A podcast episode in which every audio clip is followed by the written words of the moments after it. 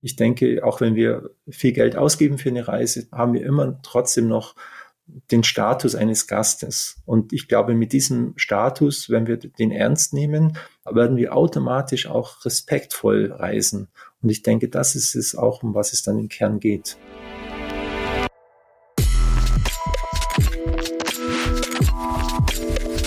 Willkommen bei Studio 36 Presents, dem nachhaltigen und sozialen Podcast aus Kreuzberg in die Welt.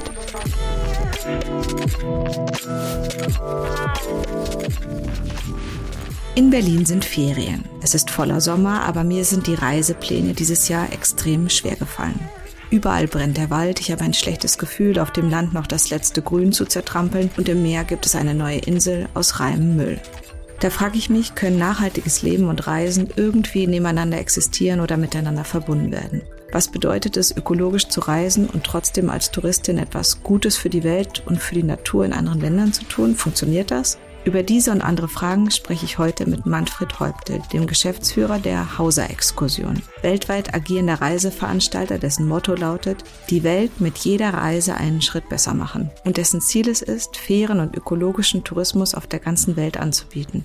Ob das klappt oder ob es letztlich am besten ist, einfach in seinem Kiez festzuwachsen, diskutieren wir jetzt. Hallo Manfred. Hallo Nike, danke für die Einladung.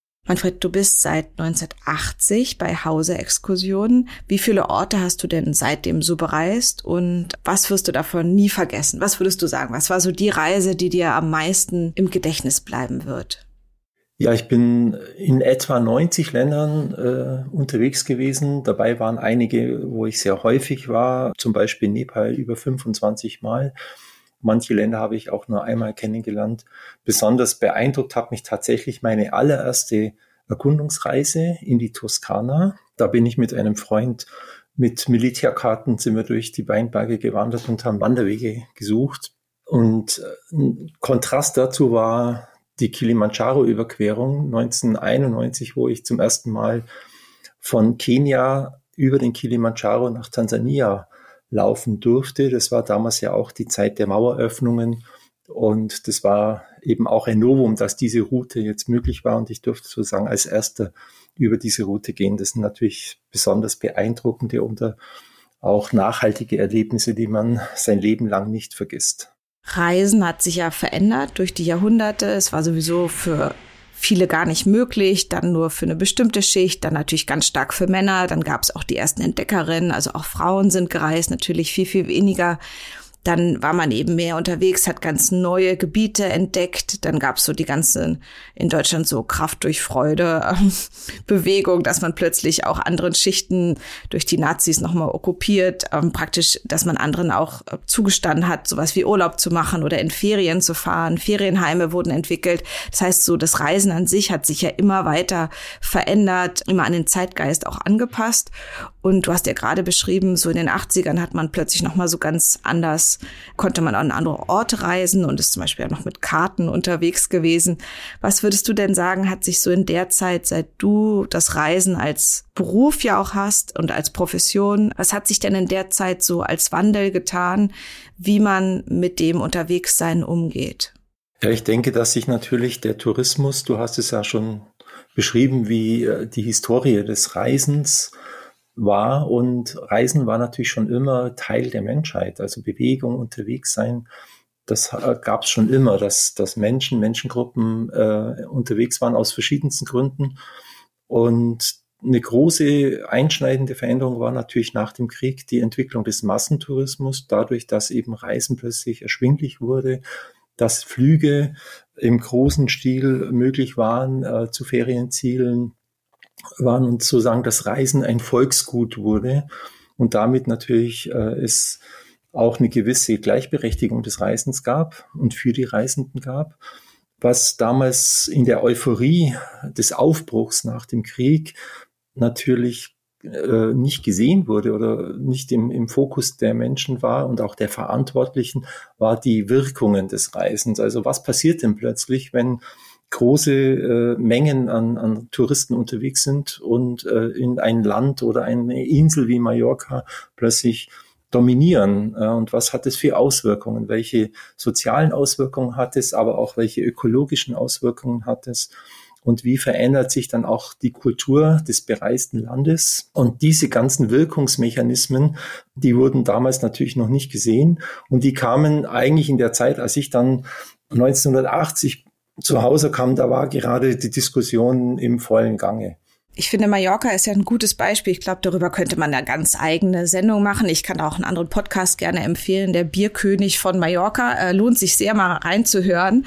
Das ist ja ein typischer Ort, den wir gerade als Deutsche so gut kennen, äh, weil er ja quasi auch ganz stark äh, quasi von uns bereist und okkupiert wird. Ist ja auch eine super schöne Insel, aber eben eine Insel, die quasi innerhalb von 40 Jahren kompletten Wandel durchgemacht hat und ein Ort, total verändert, dadurch, dass halt ganz, ganz große Massen an Menschen hinkommen. Manfred, vielleicht kannst du mir noch mal sagen, wenn ich so an mich denke, ich bin ja eine sehr eingefleischte Berlinerin und ehrlicherweise ist oft mein Radius nur so zwei Kilometer, in dem ich manchmal auch schon fast vermose auf meinen kurzen Wegen und schon zu Freunden, die irgendwie zwei Bezirke weiter wohnen, sage, ach, das ist mir jetzt zu weit, das schaffe ich dieses halbe Jahr nicht mehr, dahin zu fahren, um sie zu besuchen ich merke immer, wenn ich unterwegs bin, hat es sehr, sehr positive Auswirkungen eben auch auf meine Psyche zum Beispiel.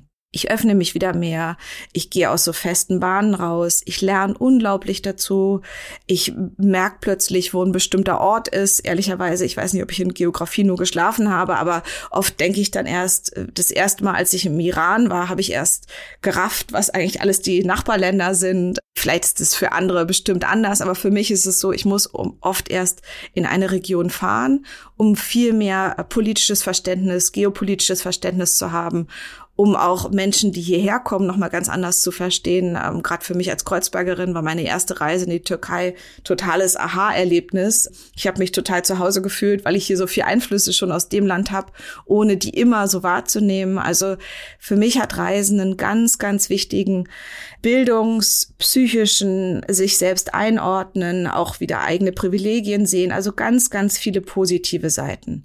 Was sind denn negative Seiten? Manfred, was würdest du denn sagen? Was habt ihr denn aus eurer Erfahrung auch gesehen, was andere Veranstalter vielleicht auch machen? Was sind denn so die, die Schattenseiten eigentlich davon? Bevor ich auf die Schattenseite komme, ich möchte das, was du gerade gesagt hast, auf jeden Fall nochmal bestätigen.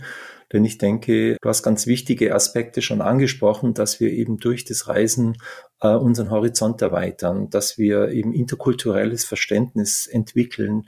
Und ich halte sogar überhöht gesagt äh, als Beitrag für den Frieden, dass man wirklich sagen kann, wenn ich äh, andere Kulturen verstehe, tue ich mir schwer, ganz schnell eine Aggression oder ein Vorurteil zu entwickeln, weil ich eben wirklich echte Menschen kenne und mit denen unterwegs war.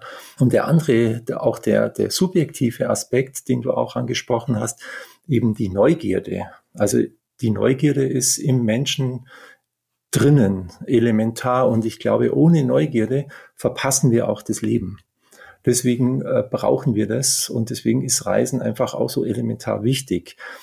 Nichtsdestotrotz, äh, die negativen Auswirkungen sind natürlich gerade durch die Entwicklung, die wir schon besprochen haben, dass einfach zu viele Menschen zur gleichen Zeit an, am gleichen Ort sind. Und die Auswirkungen, die, äh, mit denen ich auch in den 80er Jahren dann konfrontiert war, das waren sozusagen diese Auswirkungen des Massentourismus, also eben kulturelle Verfremdung, Zerstörung der Natur, große Hotelblöcke, Verschmutzung der Umwelt. Viele Hotels hatten keine Kläranlagen, ähm, aber eben auch die Auswirkungen zum Beispiel des Fliegens, die äh, waren damals noch nicht im Fokus, dass wir mit, mit dem Fliegen natürlich das Klima verändern, dass wir CO2-Emissionen und andere Emissionen in die Atmosphäre blasen. Das war damals noch gar nicht im Fokus und das ist natürlich dann über die Tourismusdiskussion erst in den 80er Jahren richtig präsent geworden.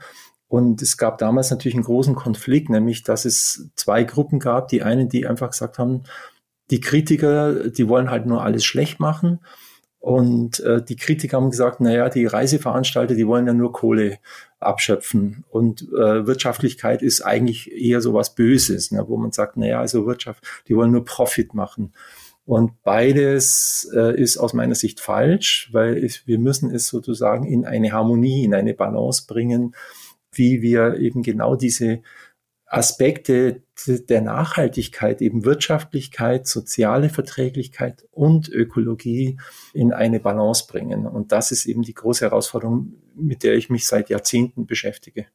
Also ich habe doch mal nachgeguckt oder meine liebe Kollegin hat mir auch die Zahlen noch mal rausgesucht. Also in Deutschland verreisen immer noch innerhalb des Landes 83 Prozent mit dem Auto, also unglaublich viele. Und du hast ja gesagt, so in den 80er Jahren ging die Diskussion so langsam los, wie ökologisch eigentlich Massentourismus ist. Ich kann nur sagen, wir sind jahrelang mit dem Auto von Berlin an die Südspitze des Peloponnes nach Griechenland gefahren. Das ist ja auch ein kleines Stück. Ich bin auch leider schon sehr, sehr viel geflogen, einfach weil es auch ja so erschreckend billig ist und schnell und alles. Also ähm, ehrlicherweise hätte ich auch total Lust, noch in ganz, ganz viele andere Länder zu fliegen weil es eben total schön ist, irgendwo anders hinzufahren. Aber es hat sich ja doch im Bewusstsein jetzt gerade in den letzten Jahren nochmal wirklich viel getan. Ich habe ja schon erwähnt, jetzt gerade brennen ja die Wälder hier im Grunewald brennt, in Brandenburg sind unglaubliche Brände. Ich bin jetzt mit dem Zug in Harz gefahren, da ist das ganze Naturschutzgebiet abgebrannt. Also wir sehen ja ganz konkret, wie sich wirklich Natur extrems verändert. Wie ist es denn für euch? Was ist so der Unterschied, wenn ihr eine Reise organisiert? Worauf achtet ihr dann? Ja, du hast es gerade schon angesprochen. Also eben die Anreise ist natürlich ein ganz wesentlicher Aspekt des Klimaschutzes. Wobei eben mit dem Auto, wenn ihr zu dritt oder zu viert mit dem Auto nach Griechenland gefahren seid, war das immer noch wesentlich ökologischer als zu fliegen. Und die Billigflugentwicklung hat natürlich äh, hier eine ganz große Veränderung gebracht, zum leider zum Negativen. Und die Entwicklung der Zuganreisen hat sich halt auch verschleppt, weil es politisch einfach nicht gefördert wurde. Wir haben Kriterien für uns, für unsere Planung entwickelt, dass wir gesagt haben, wir machen die Anreise von der, von der Entfernung abhängig, also beziehungsweise die Aufenthaltsdauer ist abhängig von der, von der Entfernung des Reiseziels. Das bedeutet konkret, äh, dass wir zum Beispiel in Europa keine Flüge anbieten unter 800 Kilometer. Wir bieten auch keine innerdeutschen Flüge mehr als Zubringer an. Und wir äh, machen einen Mindestaufenthalt für Reisen, grob gesagt, im Mittelmeerraum äh, bis zu einer Woche. Also es gibt bei uns keine Reise unter einer Woche äh, innerhalb des Mittelmeerraumes mit Fluganreise. Und bei Fernreisen über diese Distanz hinaus haben wir einen Mindestaufenthalt von 14 Tagen. Das heißt, wir suchen einen Sozialausgleich zwischen der Klimabelastung, die natürlich jeder Flug immer noch mit sich bringt, aber auch diesem, der Sozialverträglichkeit. Das sind die beiden Säulen der Nachhaltigkeit äh, in eine Balance gebracht, dass wir gesagt haben, wir möchten auch den Menschen vor Ort die Wertschöpfung ein Stück weit nutzen, um eben diese Flugbelastung auszugleichen. Denn es macht auf keinen Fall Sinn, einfach zu sagen, man soll nicht mehr reisen, wie du gesagt hast. Wir bleiben in, zu Hause, ich bleibe in meinem Kiez. Das kann nicht die Lösung sein, weil wir haben auch über viele Jahre den Menschen in, gerade in Entwicklungsgebieten äh, versprochen, ne, dass wir gesagt haben, wir kommen zu euch, setzt auf den Tourismus auch als Perspektive und jetzt einfach nur zu sagen, wir machen das nicht mehr, wäre auch sehr arrogant. Und wir sind ja die Verursacher des Fliegens äh, und der, des, der Klimaemissionen. Zusätzlich zu diesen Kriterien der Planung, der Planungskriterien, machen wir natürlich auch noch den, die Kompensation. Das heißt, bei jeder Reise ab 2023 kompensieren wir die Fluganreise zu 100 Prozent. Dafür gibt es inzwischen sehr gute Klimarechner, wie zum Beispiel von Atmosphäre, äh, die auch in Berlin sitzen. Und äh, dort kann man sich die Emissionen des Fluges ausrechnen lassen. Da wird dann ein, eine Umrechnung in, in Euro gemacht, das sagt, wie viel kostet denn eine Tonne CO2 oder Flugemission. Und Atmosphäre ist mehrfacher Testsieger bei Stiftung Warentest, die garantieren dann, dass eben diese Kompensationsgelder tatsächlich in Klimaschutzprojekte investiert werden, die auf, an anderer Stelle vermeiden, dass wieder CO2 entsteht. Und damit schaffen wir einen gewissen Ausgleich. Also das sind ja schon so ein paar total gute Elemente, die du genannt hast. Und das sind halt so sagen wir mal, so die Grundsachen, die man sich schon mal vornehmen kann. Also einmal eben länger an einem Ort zu bleiben. Ehrlicherweise habe ich auch immer Lust, auf so ein Wochenende irgendwo zum Feiern hinzufliegen. Ähm, das probiere ich jetzt natürlich nicht äh, mit dem äh, Flugzeug zu machen, aber eben wenn, dann so der berühmte Ablasshandel, der aber eben trotzdem Sinn macht. Also Atmosphäre ist ein richtig guter Tipp, egal äh, mit was man fliegt, da zu schauen, kann ich wenigstens ein bisschen kompensieren.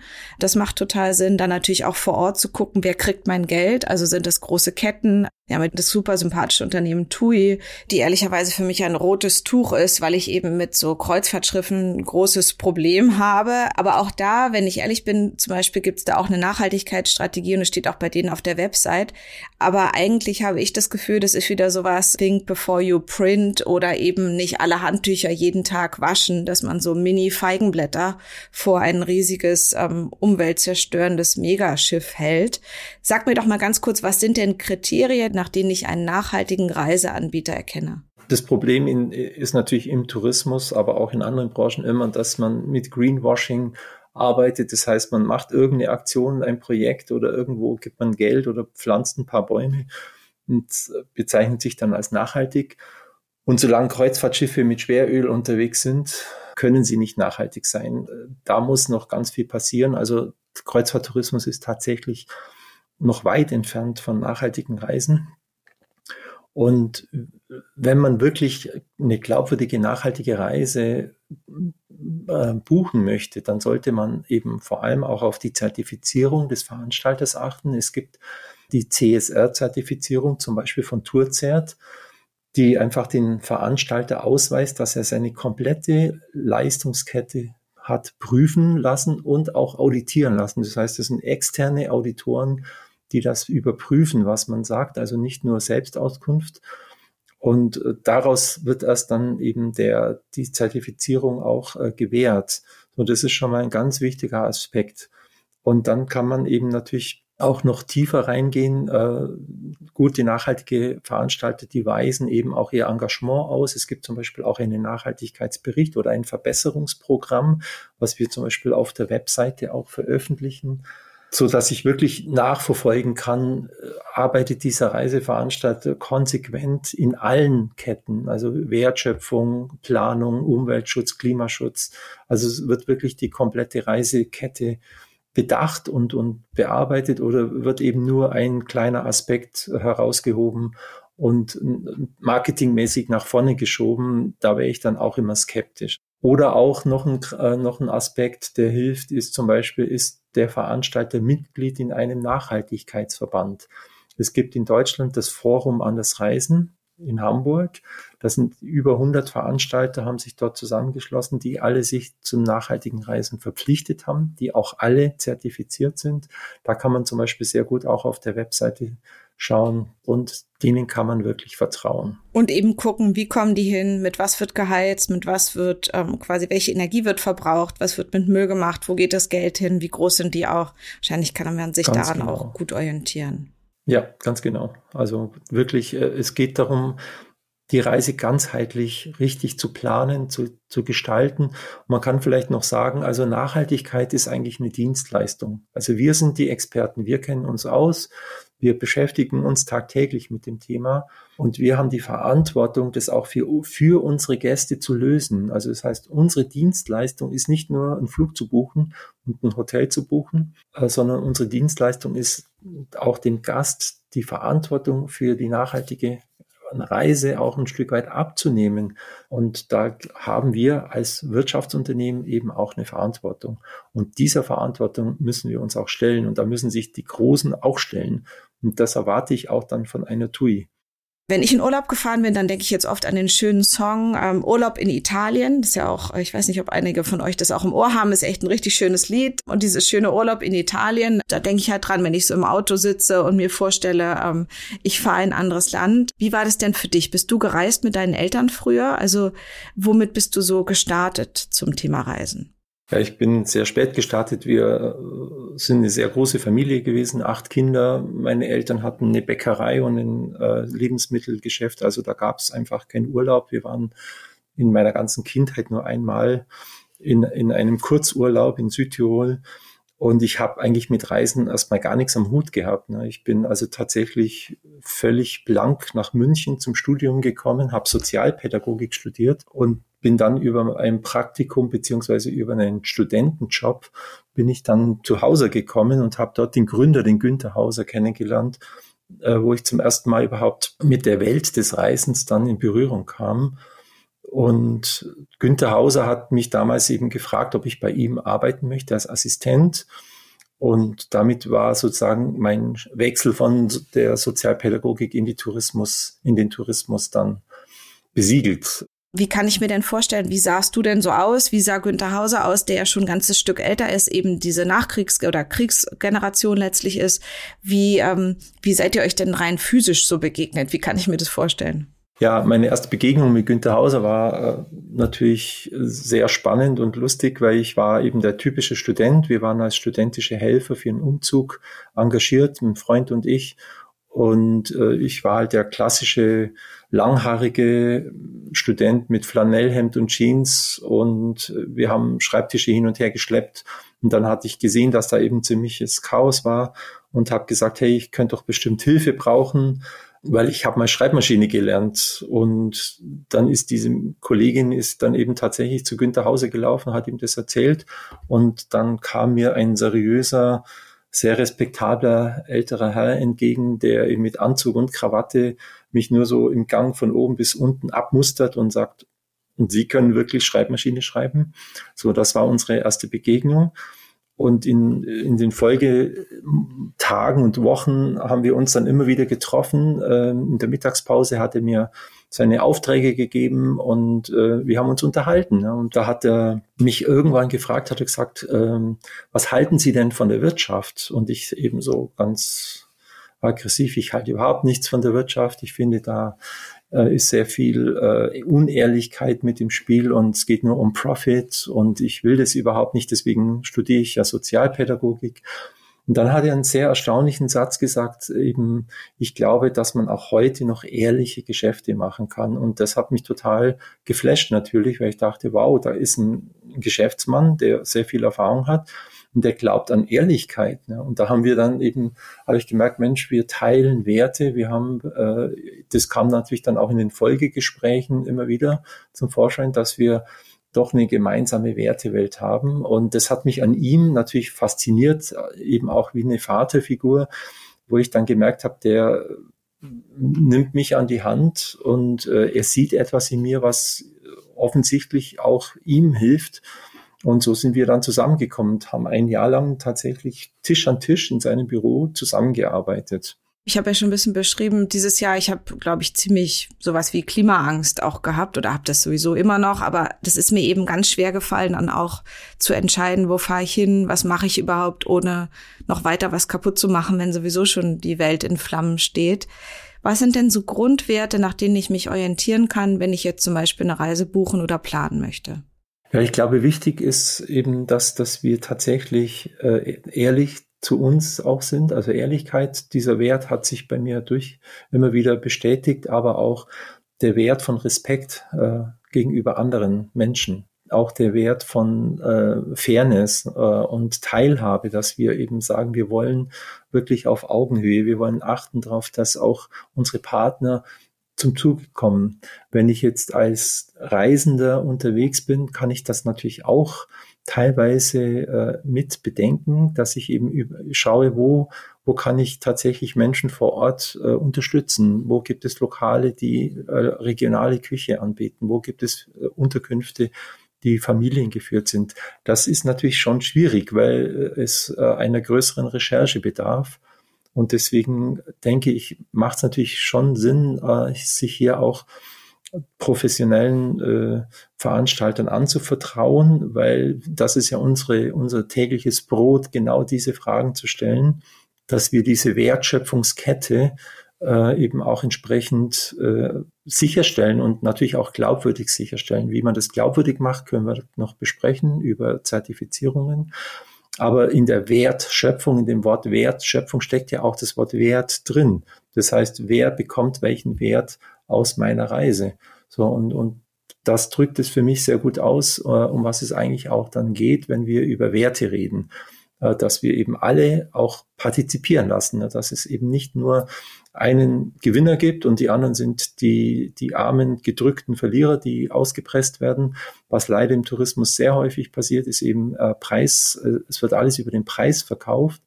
Und äh, da müssen wir dringend umdenken, denn es geht wirklich darum, dass wir Werte verkaufen und Werte anbieten und dass aber auf der anderen Seite ich als Reisender, als, als Tourist auch diesen Wert dann schätze und sage, ja, das ist es mir eben auch wert weil sonst werden wir aus diesem Teufelskreis nicht herauskommen, dass wir eben die Erde immer mehr ausbeuten und äh, letztlich sie natürlich auch ruinieren. Wir sind ja Teil der Schöpfung und wir haben, das vergessen wir sehr häufig, wir haben ja diese Erde, dies, diese Welt umsonst bekommen. Wir haben nichts dafür bezahlt.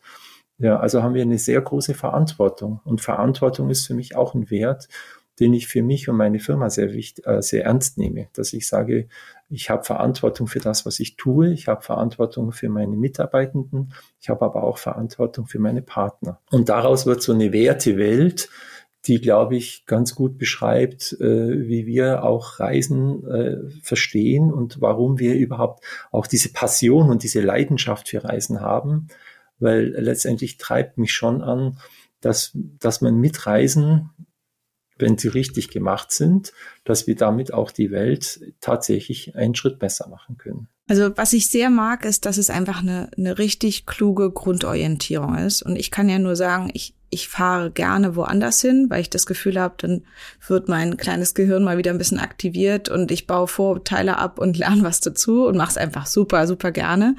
Aber ich merke eben auch, ich wohne ja so im, im Zentrum von Berlin und wir haben super viele Touristen bei uns in der Ecke.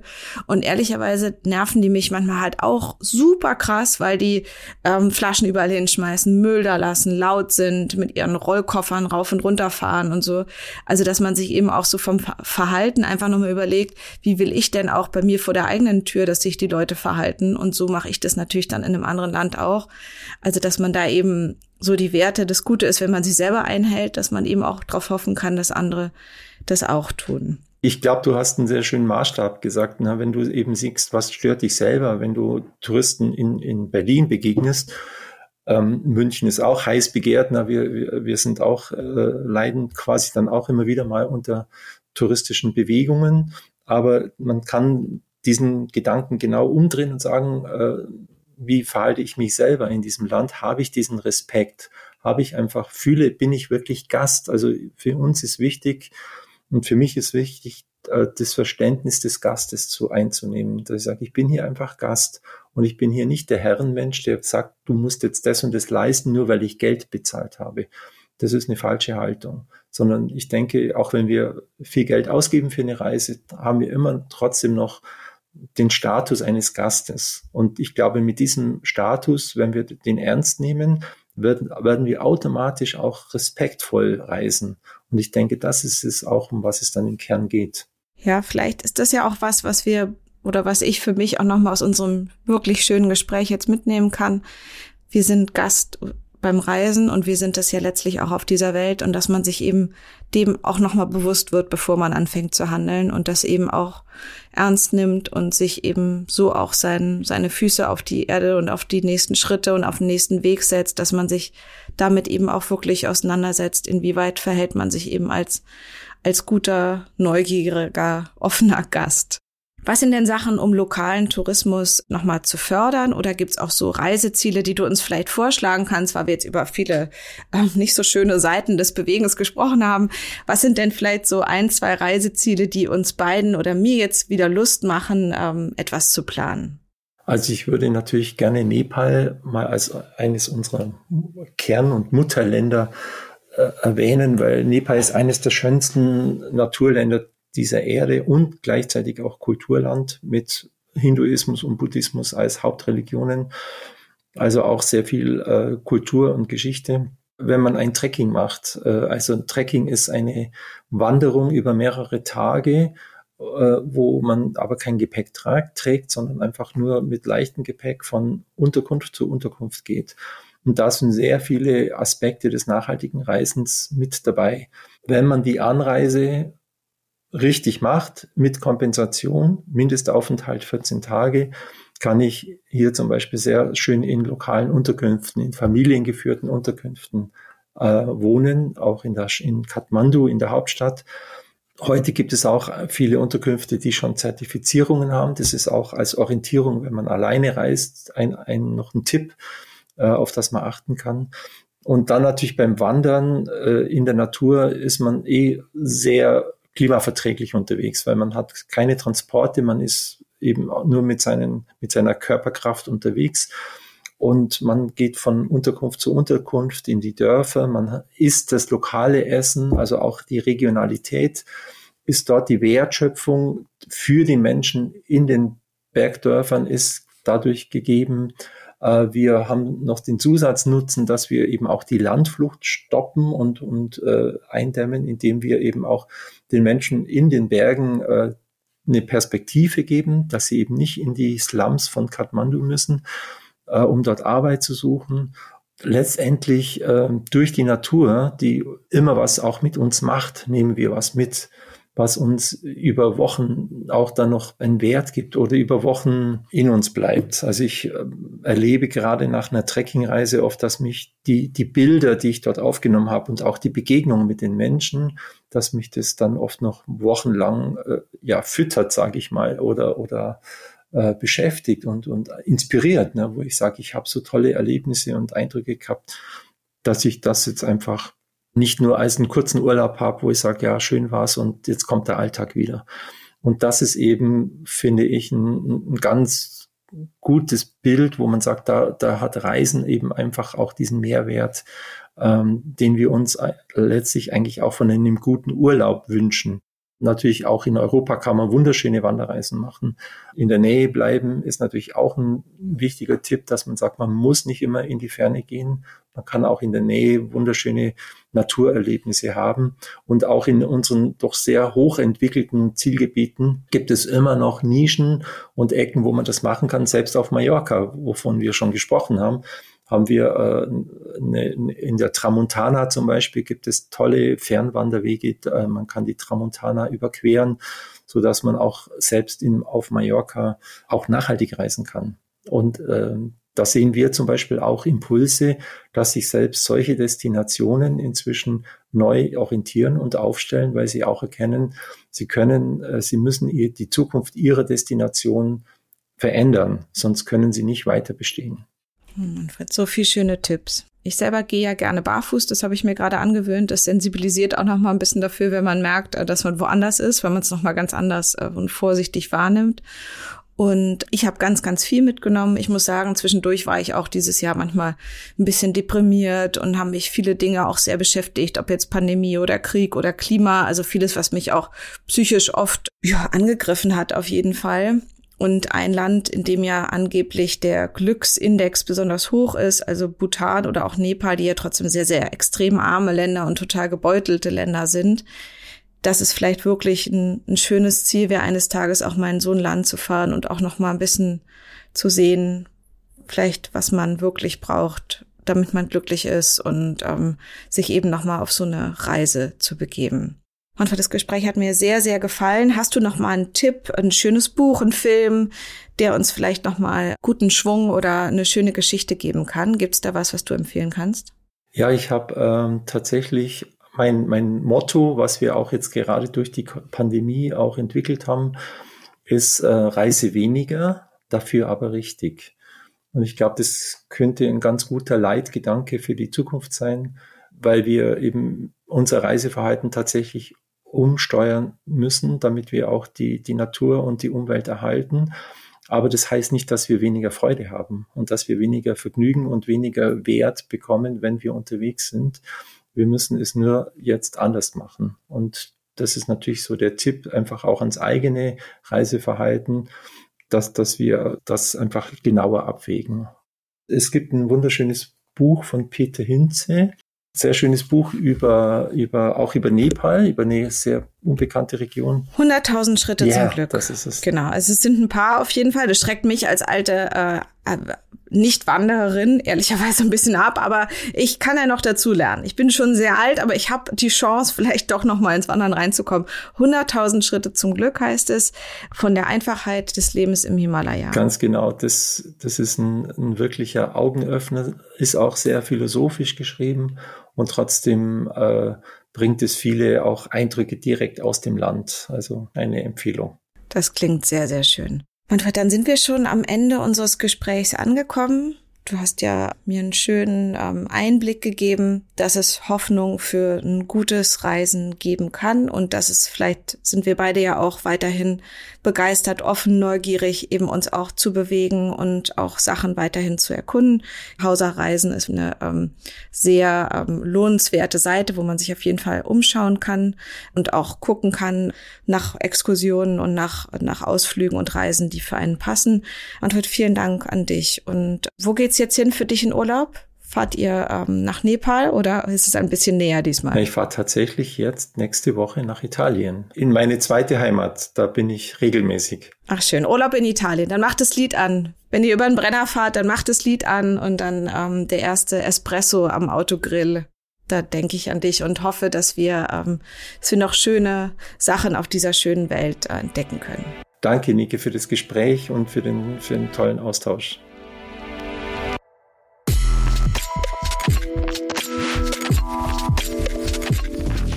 Das war's mal wieder mit einer Folge Studio 36 Presents, dem nachhaltigen und sozialen Podcast. Wenn ihr mit uns zusammenarbeiten möchtet, Anregungen oder Ideen habt, schreibt uns gerne über info at studio36.berlin. Wir freuen uns drauf. Bis zum nächsten Mal. Eure Nike.